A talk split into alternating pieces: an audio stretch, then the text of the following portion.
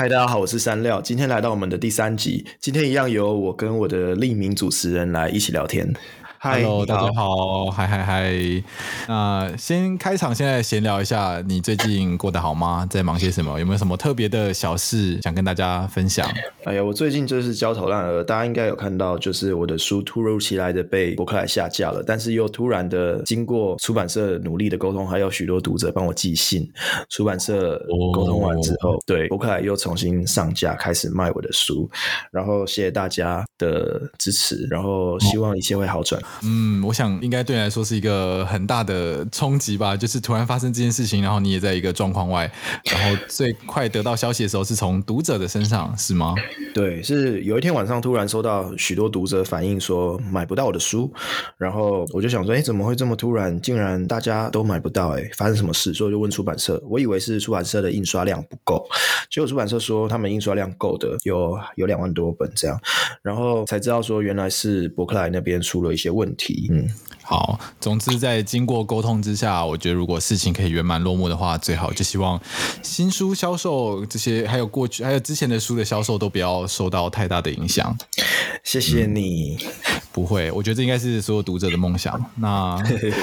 我我也来分享一下我最近发生什么事情好了。我觉得也可以跟今天我们的主题有关系。反正前阵子我就是去了日本，然后又去香港，然后又去菲律宾，反正就在工作转换的途中间，然后去旅游，然后见了很多呃好几年没有见的一些朋友。那我自己感觉体悟很深，因为这些朋友有的是可能八年以上没有见，七年以上没有见，就少说都是五年以上起跳。但是再次重新见到这些朋友的时候，那种熟悉的感觉。都还在，尽管过程中，嗯，不是每天都保持联络，我就觉得很奇妙，为什么会有这样的友谊存在，或者是说，呃，我们这样的关系会是朋友吗？对于朋友这个概念，好像有点，嗯，我想要跟你来聊聊看，看你是怎么看这件事情。那我也想问看看你最近有一些什么久别重逢的的一些体悟之类的吗？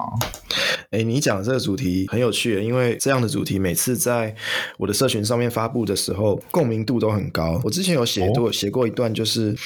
呃。年纪越大，朋友越少的影片嘛，好几年前，我记得你有看过。有，我有看过，我看完也是有 有一些体悟。对啊，那我会，我会，我的想法是跟你很像的，就是有一些朋友，他们虽然不会跟你平常保持联络，但是很多是时候，很多时候你身上发生的事情，你并不需要特别跟他们交代，就他们会自发性的就发现了，像你也会自发性的发现一些你们没有联络的朋友正在经历什么样的状态，因为他们的社群的动态其实。你都默默的去留心关注了，对对吧？对，是没错，就是因为现在有社群媒体的的这个跟一些新科技的影响下，我们可以更快速的去取得对方他现在生活到底过怎么样，然后他到底最近在忙些什么事情，嗯、然后即便好像在一个没有生活在同一个空间的情况下，还是可以了解到彼此最近的一些近况。这个好像是现阶段我们对于维持友情的一个一个方式吗？对啊，有一种朋友，你们平常其实不太联络，但是只要想念对方，一回头，你们都可以重新再次热络，因为彼此在社群上的动态都已经被关注了，然后你不太需要去解释自己。嗯，嗯，我想知道，就是你对于朋友的的定义会是什么样？什么样的人他可以成为朋友？就是他有一个很明确的指标吗？或者你自己衡量的一个标准？嗯。最基本的，当然有我主观的，也有我认为客观的。可以先分享我认为客观的，客观的可能是客观的朋友标准嘛，可能是你不用努力交代彼此近况，你也不用为了小事多做解释。刚刚讲的，然后曾经说过的话，彼此都有稍微记得。其实我觉得是人际关系之间有一种安全感，就是有人默默支持你，然后即使不用每天相见，不用每天相聚，但是心是很靠近的。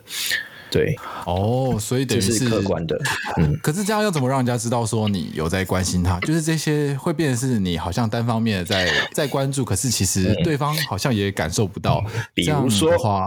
比如说前阵子开拍了米克夏的广告嘛，我然后就会收到许多的朋友，就是说我也喝了那我也喝了你代言的那款饮料，这样，对，他们就会传了一些讯息给我，然后就是说好喝吗？什么的，就是一些。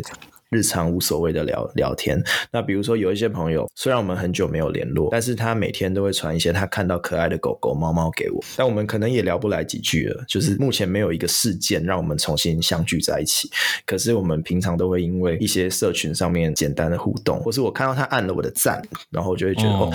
你是有在惦记我的，然后我也会去按他的赞，这样。哦，我觉得这个说法蛮合理的，就是因为有不会平白无故有人莫名其妙在一个很奇怪的时间点传讯息给你，可是当他传讯息给你的这个这个时机，就代表是他可能某种程度是想到你，或是觉得这个东西是你可能会感兴趣的，这个可能就是一种友谊的展现。就像我自己在想你刚刚讲这段话的时候，我可能会想到我在旅行的时候也会有寄明信片的习惯，可是其实也不是刻意的说要寄明信片来获得对方的关注，只是在旅行。行的这段期间，可能想到了这个呃，看到什么风景，或是看到什么啊、呃、有趣的事情，然后想要跟朋友分享，然后会对啊特地的写东西给他。嗯、就是你看到某一些事情，你就会想到某些特定的人，那是没有理由的，哦、就是一个联想。那当你想到的那个当下，你们主动的去产生一些交集，然后多次，哦、虽然那些交集也不一定有意义，但是你只是要让他知道我有记得你。哦，我觉得这样的关心跟问候，或者是不经意的的这这种。小讯息真的是有时候会让你快乐一整天，或者是温暖你的心，尤其是在你觉得很累的时候，就是还会觉得，哎，原来还有、嗯、还有朋友会突然想到你这种感觉。对，可是“久别重逢”这个词，我比较有感觉的是“久别”这件事。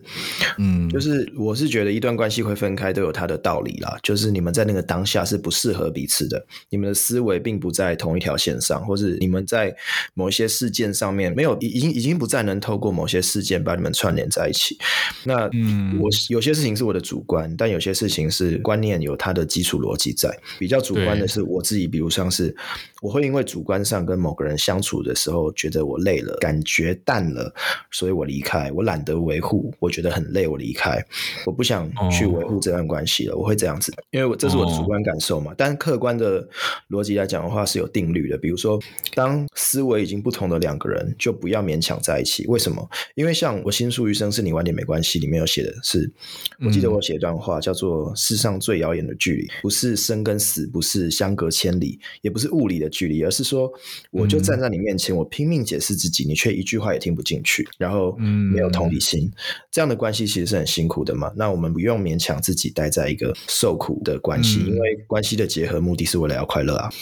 嗯，我觉得我可以要怎么讲，对这段话有感同身受，是我。以前我不知道你不知道，就是我有在读一些，比方说像道家思想，或者是跟庄子有关，嗯、就是我自己很喜欢这一块。对对对，反正就是有一段话就在讲“相濡以沫，不如相忘于江湖”。我觉得你、嗯、你应该记得，我有我有讲，可能跟你分享过类似的，就是我觉得像对，就是跟人人跟人之间的关系，好像不见得一定要是相濡以沫，就是我们就像是呃在岸上，然后呃口对口，也不是口对口，反正就是嘴巴吐着泡沫，然后用这种方式在互相取暖。那与其这样的活着，还不如让大家活在自己的江湖，即便那是不同的环境和不同空间。就我觉得好像有些友谊或者是有些感情，它不需要刻意的去去盯在那里，嗯、感觉有时候放开拳头反而更自由，是这样的感觉。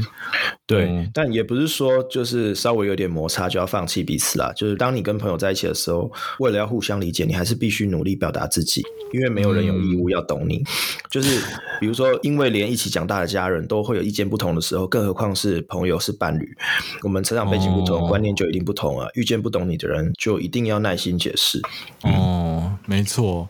所以，就你刚刚来讲的话，你觉得朋友他的定义，就是除了可能会在一些不经意的时刻想到你，然后还有在还有其他的你自己的定义吗？跟你自己的一些嗯分类等等的。你说我自己的主观上吗？对啊，你自己主观上的一些分类。我，嗯，我会觉得相处的时候是双向都有收获的，然后双向都很快乐，就是朋友。嗯，因为如果在，就是千万不要在观念不同的人身上去寻找认同，也不要跟呃思想层级不同的人嗯相处的时候不被认同而感到失望，因为从一开始就不是同一个圈子的人啊，嗯，那就不用勉强彼此。如果比如说，如果你们两个思维的层级不同的话，你传递的资讯到他的脑子里，你会被简。化被扭曲、被曲解，所以你就会越跟他表达自己，然后越感到孤单。嗯、所以，嗯，我我比较建议的是，如果与其跟对你有偏见的人去解释自己不如先花心力在自己身上，就是照顾好自己的情绪。如果你的情绪稳定的话，你也可以在一个状态比较好的情况下遇到适合你的，不管是对象还是朋友。嗯，嗯那对你刚刚说分类嘛，对不对？对，我刚刚想到分类的部分，你自己会有，比方说有些朋友他就是酒肉朋友，他就是跟你出去玩的朋友，或者是说有些朋友就是他是可以交心的，可以聊很多心事，又或者是有些朋友他、嗯、他的功用就是他的功能性很强，他在他有不同的分类。我不知道就你自己来讲，你在认识一个新的人的时候，你会有像是这样的一个篮子，就是把这样的人会自动放到这一栏，然后你就是以这个目标导向跟别人交朋友，还是你自己会是那种随心所欲，或者是比较没有没有一些拘束跟限制的？哦会开始的时候先随心所欲，然后当这个朋友进入到你的生活圈之后，你会渐渐认识他，然后知道他适合被放在哪个位置。嗯嗯嗯。那我想知道，以你现在的身份，交朋友是一件困难的事吗？还是对你来说，它是变得更简单的事？嗯，有难有简单，就是比较困难的是，因为你接触的事情多，思维也会不一样，所以你会没有办法跟曾经一起长大，或是甚至跟家人分享自己，因为有时候你说的话，别人不一定听得懂，你必须你必须降维去跟他们沟通。降维不知道你能不能理解，就是降不同的层次的感觉，是吗？就降低层次，是这样吗？对，比如说啊，比如说我跟我不一定是朋友，有可能是父母，父母跟你一起长大嘛，他跟你是关系最密切的，但是连你跟你的父母一起沟通的时候，都必须要降维了。就比如说我跟他们聊，我不可能跟他们聊我平常在意的，比如说创作嘛，然后市场导向嘛。商业思维嘛，这些东西，行销广告，我跟他聊这些没有用，没错，跟他聊这些他完全不会理解。我可以跟他聊，呃，吃了什么？这些这些我会很痛苦，这些我会很痛苦，哦、因为如果一段关系只能很表面的跟他聊这些简单的关心，我会很痛苦。哦，我会比如说，我会给他看我的书，然后听他、哦、听他讲一些对书的故事的看法，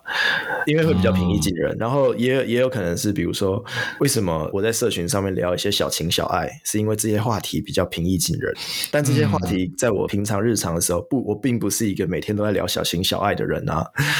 嗯，只是我在社群上聊比较多小情小爱。对，就是一部分的你，但是好像在朋友面前你不需要展现这个面相，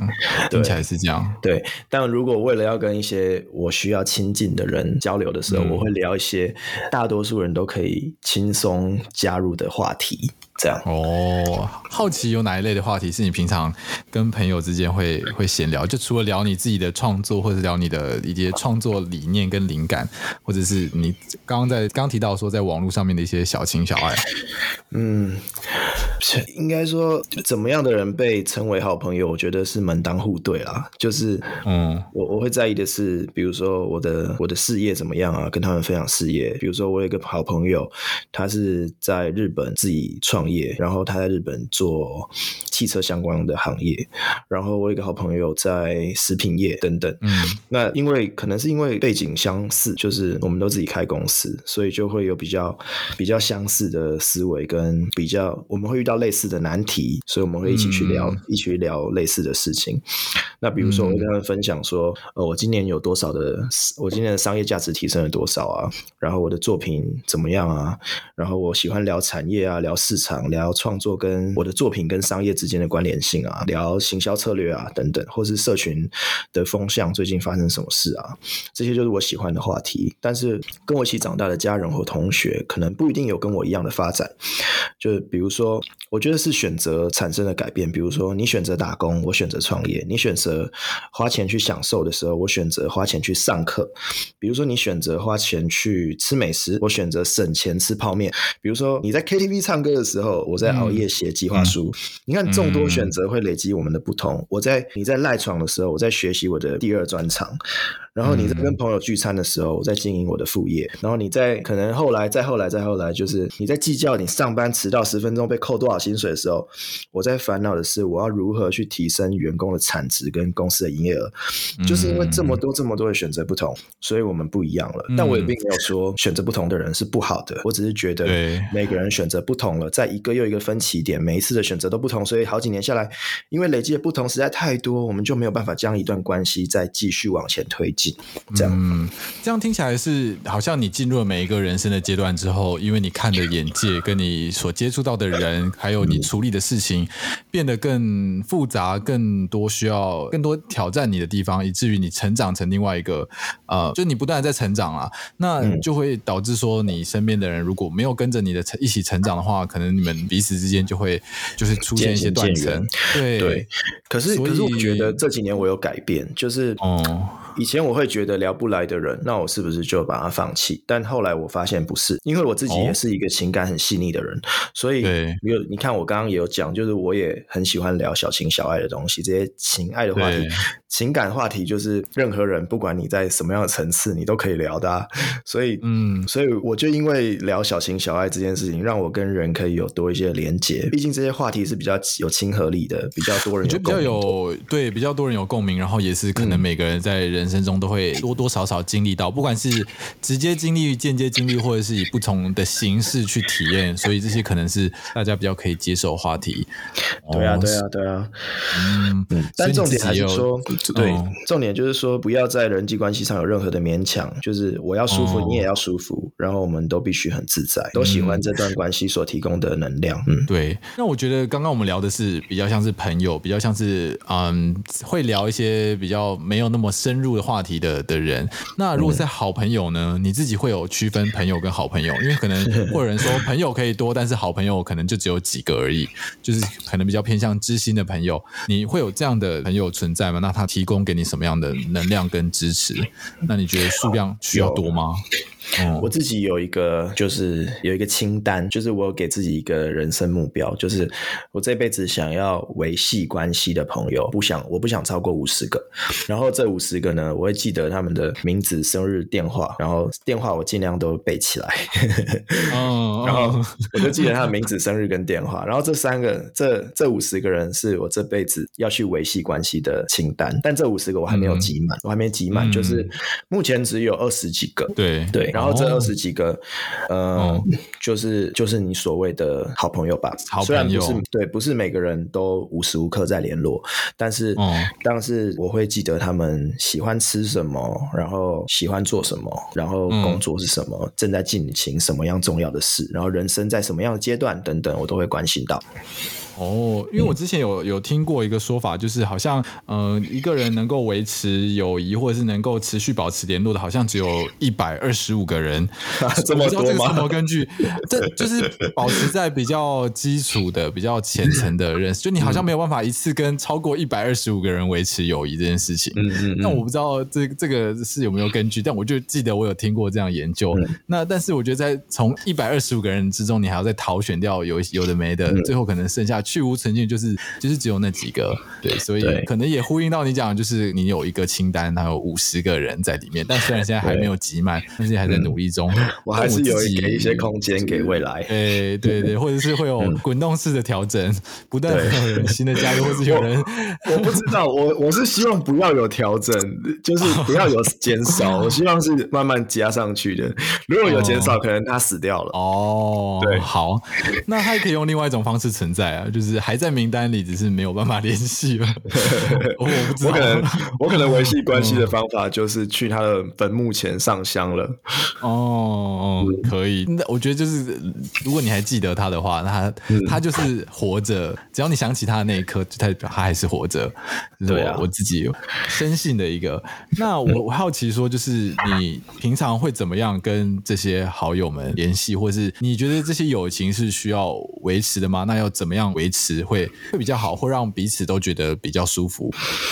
怎么维持啊？呃，互不勉强是唯一原则啊，就是包括见面也是，嗯、就每个朋友有他的时间线不同，时间的颗粒度不同。比如说，嗯，嗯，我有一些朋友，我就会知道跟他约下午五点见面，那我就是知道说那个五点可能是五点一分到五点五十九分之间。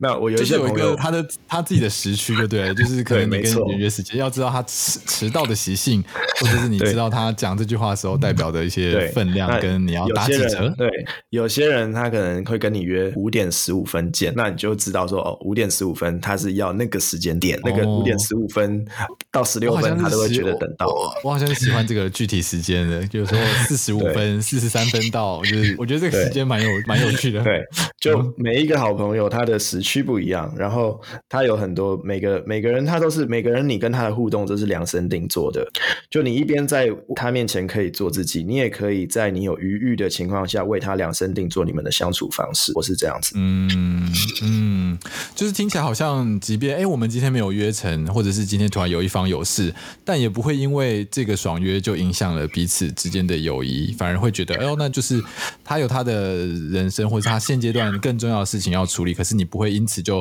可能走心，或者是觉得哎这个行为是不是针对我，冲着我而来，然后渐渐的留下一些疙瘩之类的，要看情况。如果这个人，哦、如果这个人是你走很、嗯、你走很深的朋友的话，当然 OK 啊，嗯，对吧？嗯对啦，如果是嗯，我觉得可能就要回归到说期待值，到底我们这段友谊是需要走到什么样的程度，或者我们对于这这段友谊的认知是不是一致的？可能一方面、嗯、一方如果觉得他投入的更多，那你自己觉得你付出的也很多，就是可能他达成没有达到一个共识，就会、嗯、就会有计较多跟少之间的这种差异，或者是觉得谁在这段关系付出的更多。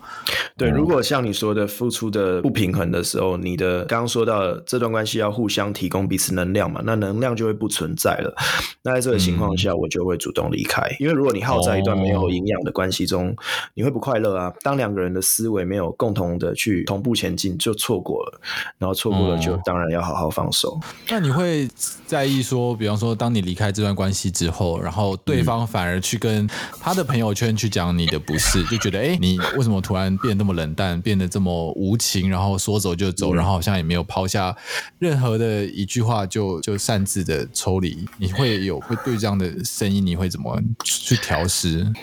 呃，年纪比较小的时候会有这样的朋友，但是我好像好几年没有遇到这个情况了。嗯，对，因为可能年纪大一点之后，大家都知道，就是。淡掉这件事情是很正常的，对吧？嗯、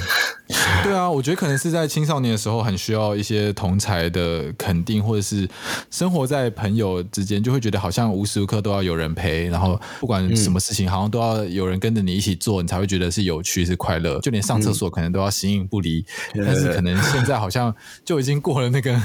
那个年纪吗？就觉得好像有些事情其实一个人也可以，然后有 有人一起，反而还会有一些压力之类的。不联络不代表不存在。嗯、哦，没错，我觉得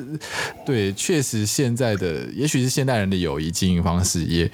嗯，可能就就真的是像你说的这样，就是不联络它不代表不存在，嗯、因为我们还是可以透过不同的方式去得知到这个人的近况，嗯、然后也也可以去掌握到最近发生在他身上有什么样的事情，适时的你也可以给予一些关心跟问候。对，我觉得好像是这种感觉。对，如果是这样维持友谊的话，嗯、会是双方都舒服的状态啦。嗯，那你会，因为我其实记得你之前还有 po 过一段话，让我觉得很感触的是，就是要珍惜你现在身边还愿意花时间在你身上的人。我觉得这句话是有有影响到我，因为我觉得好像我们的时间其实都蛮宝贵，然后还愿意跟你聊天，还愿意跟你经营关系、经营友谊的人，嗯，感觉他们都是要怎么讲？嗯，他们牺牲了他们可以去赚钱的时间来在你身上。对，对，我就有这种感觉，是啊，是啊，就是花时间给谁，就是对他最直接的爱。对，嗯、你是在什么样的情况下想到这一句话的，嗯、或者是这个语录？很多感触啊，嗯、就是比如说你，你光是要给你自己时间，你都要在你忙了一天之后，在睡觉前，嗯、然后你要。偷一些你睡觉的时间啊，来熬夜，你才可以真正给自己静下来，好好嗯想想你今天的自己。嗯、因为白天你花了太多时间在在意外界的事物，比如说来了一通电话，你要顾你的工作，然后谁跟你发生了什么事情，你要顾人际关系，还要顾你的伴侣、嗯、等等。那顾到最后，你只能花睡前的零碎时间给自己。那这种时候，你的时间变得太珍贵了。那如果你还愿意把时间花在别人身上，那你花出一些时间。间价值很高。对，就等于你、啊、你的要怎么讲？这是你的选择，但这个选择它的代价是很大的，它可能牺牲了你自己原本的休息时间，然后跟牺牲了你本来可以去享乐的的这些余韵，然后花在另外一个人身上。我觉得如果从这个角度来看的话，就会觉得，哎，跟你聊天的每一个人，他其实都很值得你去好好珍惜。就如果他主动主动传讯息给你，然后主动跟你聊天的话，但友谊还是需要维持的啦，就是嗯，不能因为你的时间都花在工作上，所以就。不维持，嗯，不然我觉得这个这个也是有很、嗯、很深的体悟，因为我觉得人终究还是呃群体的动物，我们好像没有办法单独自己一个人走完这段人生的旅程，有时候还是会需要有人跟你一起结伴同行，嗯、有时候也是要有人陪着你一起抱怨，一起呃打闹，或者是在你最难过的时候给你支持的力量。我觉得好像这个方面还是很重要的，对，对的，嗯、没错。嗯，好，那我觉得今天有解答到我对于一些你对于友情的看法，以及我对于友情的看法，我觉得嗯蛮有趣的。欸、我好奇诶、欸，因为我很久我很久没有跟你见面了，我在想你长大之后你是你都挑选什么样的朋友？就是你朋友，你的朋友通常都是什么类型？哦、你会比较容易跟他成为朋友？哦，我发现我的朋友，我们我们，我们几乎十年没有聊，没有深入聊天了吧？没有，真的没有，啊、至少十年了哦。有，少说十年。对，我觉得我在挑 挑选朋友上面，我没有特别限制自己只能跟什么样的人交朋友，但我会期待我可以从这个人身上得到我想要的，或者是我嗯，不是，我觉得这样讲好像有点功利主义，或者是有点太 太有所图。但我会期待从他身上得到一些完全不知道的东西，比方说从他身上学到了这这个领域的一些专有的知识。嗯跟这个领域，呃，比方说在工作范畴的话，就想知道他的工作生活形态是长什么样子。嗯、那从另外一个朋友身上，因为他可能读很多书，我也想知道说他在读书的一些心得跟一些想法。那有的朋友他可能是占星很厉害，我就觉得，哎，从他身上我可以看到占星的不同的世界，就是透过不同的人的视、嗯、视角，我去看见这个世界的样貌。所以从这个角度来看，我的朋友就不会特别去局限说只有哪一方面。那我问你哦，嗯，好，如果当今天你在这个朋友身上所得到的东西，已经他已经掏空了，嗯、就是当他已经掏空了，他不能再给你更多了，那这段友谊会结束吗？嗯，我觉得他不会结束，但也可能就会回到久别重逢的这个阶段，就是可能我们会一段时间完全没有联络，嗯、但是可能到了某一个时间点，我想起来他的存在，嗯、或者是我想到，哎、欸，他好像对于这方面有一些研究，或者是知道他的近况之后闲聊一下，然后在那一次的重逢的过程，我再我们再去回溯过去几年的一些改变，我觉得这个也是另外一种收获。就是世界很大，你有其他适合你的朋友，他也有适合他的朋友，你有你聊得来的对象，对然后他也有，然后我们各自有属于自己的天地，但我们暂时不属于彼此了。然后对，我觉得没有一定要强迫对方 一定要跟着你走到哪一个阶段，就是有时候就是顺其自然会结束，就是会结束。那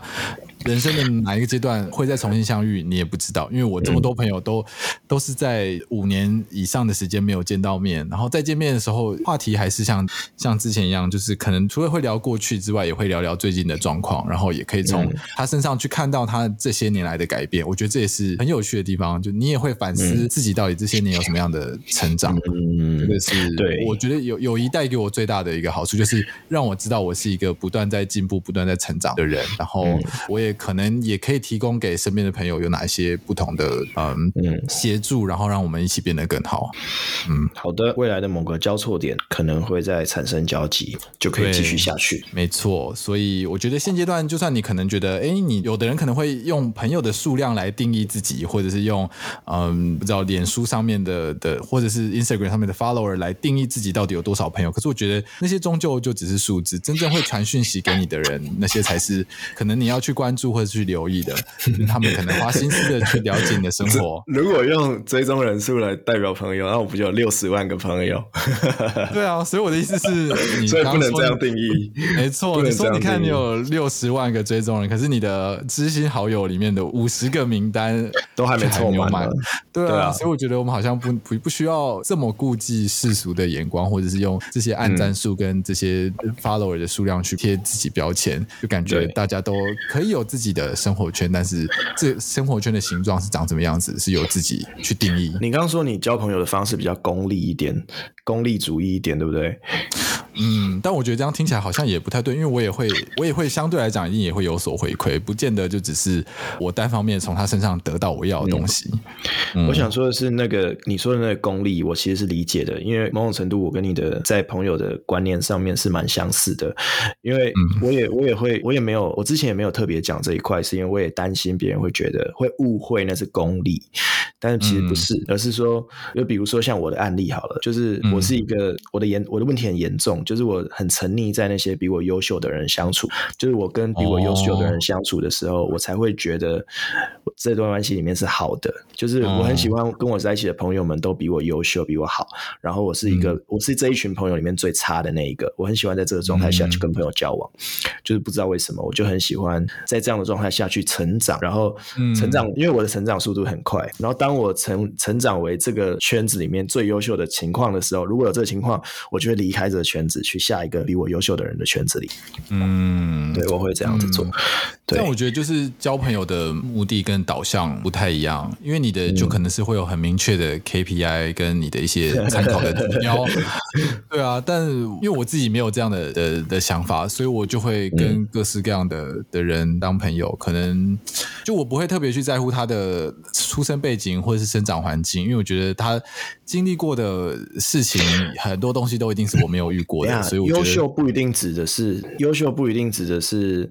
你说的社会地位或是世俗的条件，不一定哦。而是说那个优秀不是指说不是指这些，而是说他身上有没有我我没有的优点。嗯、就是长大之后会发现有一些朋友他们很特别，就是即使过了很久，他们就是你你比他们优秀了，但是依然可以看见他们身身上有许多你永远无法效仿、永远无法去忽视的那些特点。对。然后那些特点就会让你持续的去佩服他们、崇拜他们、欣赏他们，然后这个互相欣赏的状态可以维持很久，甚至可以一辈子，因为他优秀的地方是你永远达不到的啊。比如说，我有一个朋友，他是他是音乐创作者，他是一个歌手，他的思维就是永远很天马行空。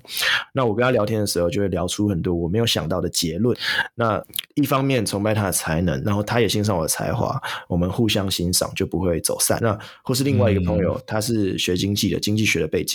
那因为知识背景跟我有很巨大的差异，所以他在聊的事情永远是从跟我不同的角度切入。嗯嗯，对，所以聊天的时候就会有很多不同的惊喜出现。嗯嗯，哦，对啦，对如果是是用这样的方式去去讨论的话，我觉得比较合理，因为我就是没有找到一个很确切的形容词或者是很确切的方式来来诠释我对于友情、朋友之类的看法，所以才会衍生出今天这一集。但我觉得聊过之后，我自己有有一番不同的体悟。嗯，对。好的，希望这集的听众也可以有不同的体悟。对，希望大家也可以找到自己的朋友圈，找到自己舒服的友情关系。没错，谢谢大家，希望大家会有收获。下次再聊喽。好，下次见，拜拜。